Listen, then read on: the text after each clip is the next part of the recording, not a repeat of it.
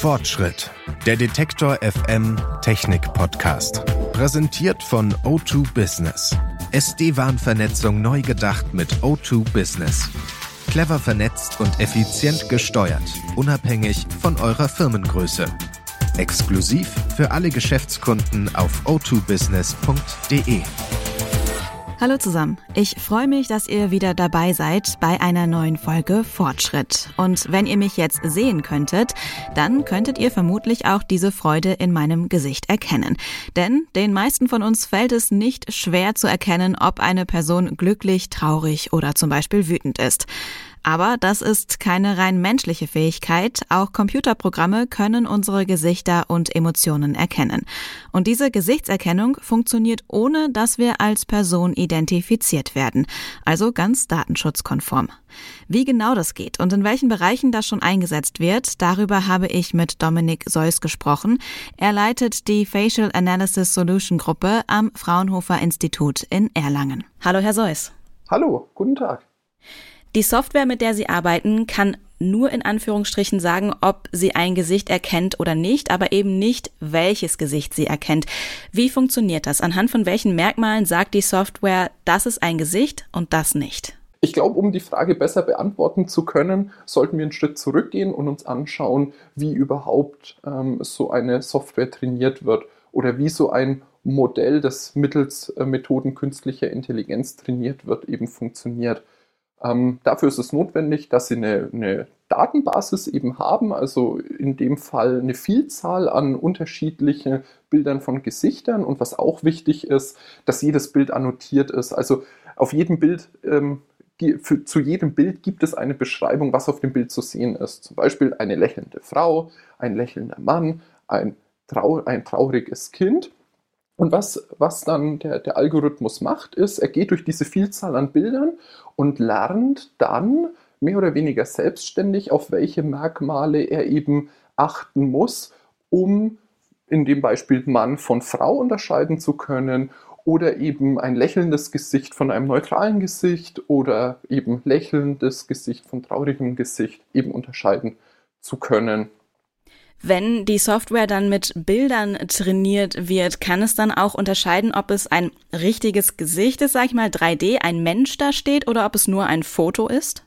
Das kommt ein bisschen drauf an, wie sie wie es trainieren. Also Grundlage ist immer, sind immer die Daten, mit denen sie ähm, diesen Algorithmus füttern. Wenn sie nur zweidimensionale Bilder haben, dann wird die Software am Ende eben alles, was irgendwie, ich sage jetzt mal, platt dargestellt ist, eben als Gesicht erkennen. Wenn Sie hingegen 3D-Daten nutzen, zum Beispiel durch eine 3D-Tiefenkamera, eben dann wird auch die Software lernen, welche Merkmale auch im dreidimensionalen Raum eben wichtig sind, um ein richtiges Gesicht von einem ja aufgemaltem Gesicht eben zu unterscheiden. Sie haben mir im Vorgespräch schon einige Beispiele genannt, wo die kamerabasierte Gesichtserkennung eingesetzt wird, zum Beispiel in der Therapie von Kindern im Autismus-Spektrum.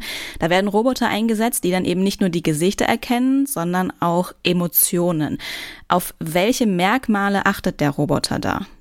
Also an der Stelle noch ganz kurz der Hinweis, dass es sich um Therapieunterstützung eben handelt und äh, speziell für äh, Kinder mit eingeschränkten sozioemotionalen Fähigkeiten. Also das bedeutet an der Stelle auch, ähm, der Roboter soll am Ende niemals den Therapeuten ersetzen. Im Gegenteil, er soll eine Therapieunterstützung eben bieten, weil diese Kinder, also wir reden von Kindern, die an Autismus äh, leiden, da ist es eben so, dass, dass Kinder die Roboter eben als vorhersehbarer eben wahrnehmen und als weniger komplex als, als einen Menschen eben.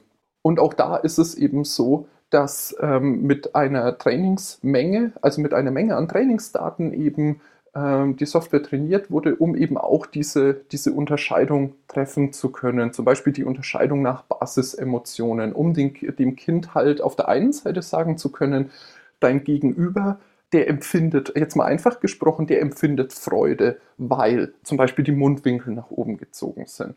Und das bedeutet auch im Umkehrschluss äh, nach dem Motto, also wenn, wenn, wenn du das ausdrücken möchtest, dass du dich freust, dann, also das klingt jetzt sehr platt, ich weiß, aber so, so kann man sich halt einfacher vorstellen. So nach dem Motto, worauf müsstest du achten, wenn du halt auch diese Emotion wieder, also deinem Mitmenschen widerspiegeln möchtest.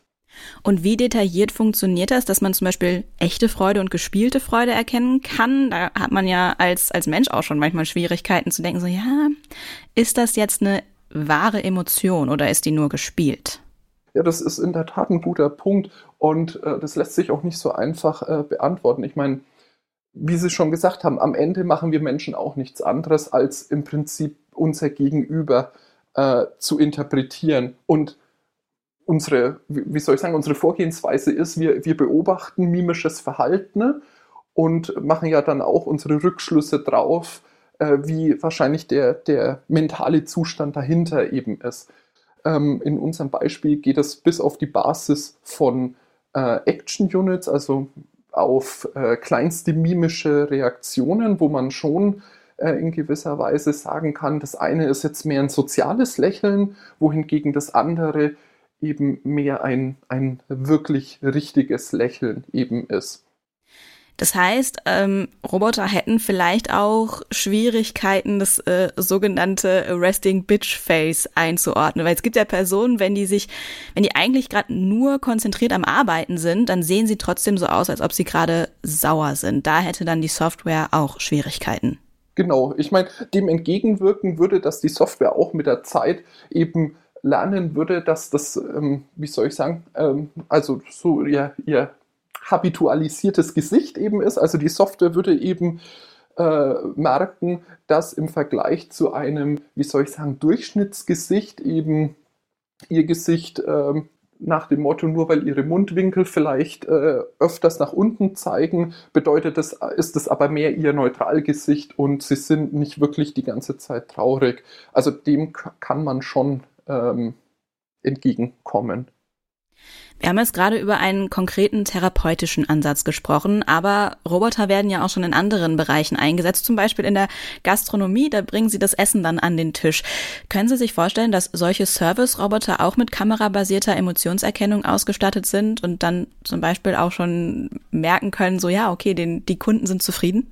Das äh, finde ich ist ein realistisches äh, Szenario.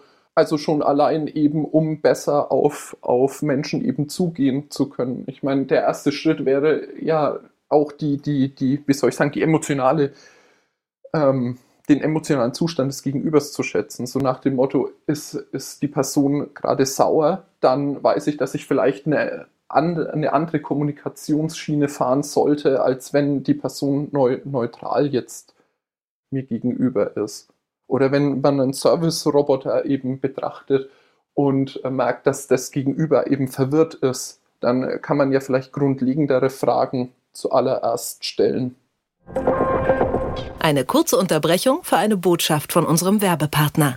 Ihr wollt euer Unternehmen individuell und sicher vernetzen? O2 Business macht's möglich. Egal ob für den Mittelstand oder für Global Player. Egal ob ihr einen Standort anbinden möchtet oder Tausende.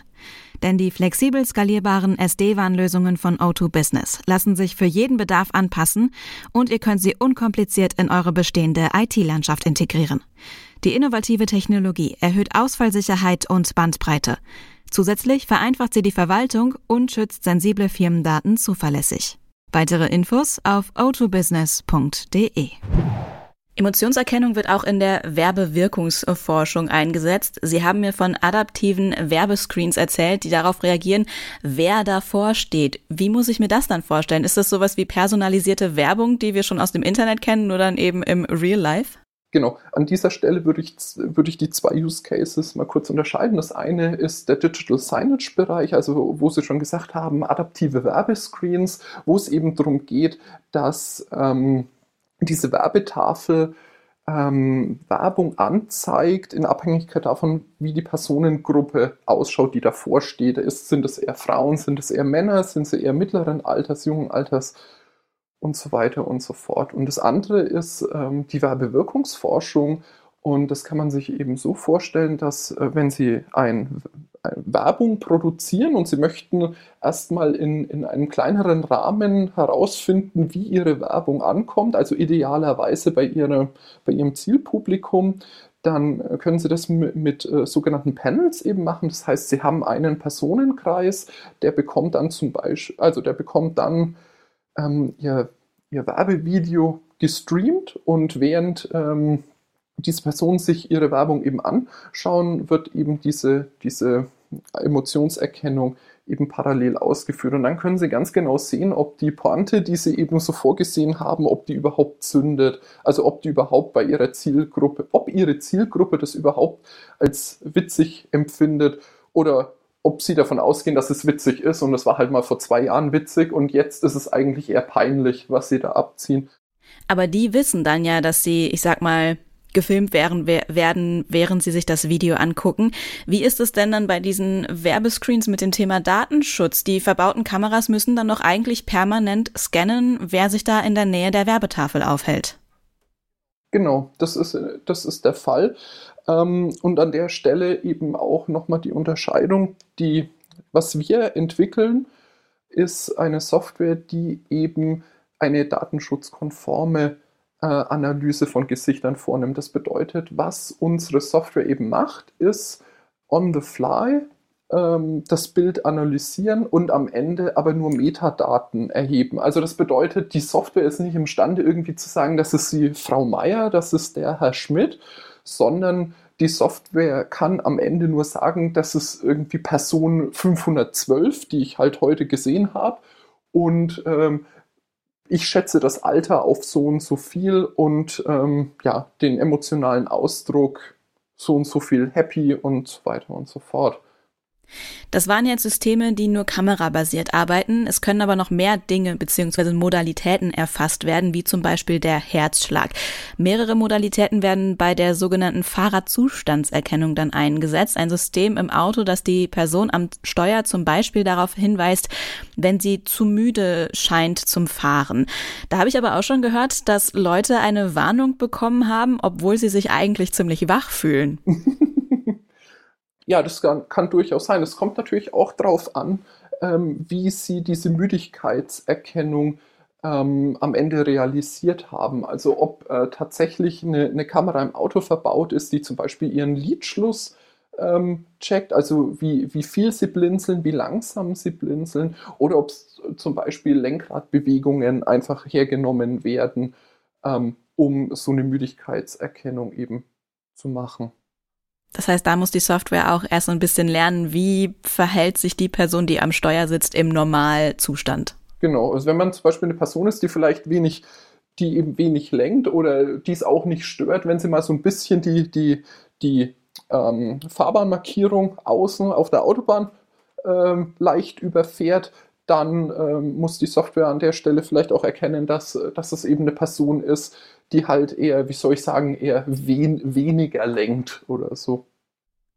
Das waren jetzt drei Beispiele, wo Gesichts- und Emotionserkennungssoftware eingesetzt äh, wird. Sie haben aber auch schon gesagt, dass die Maschine da ähnliche Schwierigkeiten hat wie der Mensch, wenn es zum Beispiel um Feinheiten bei Emotionen geht.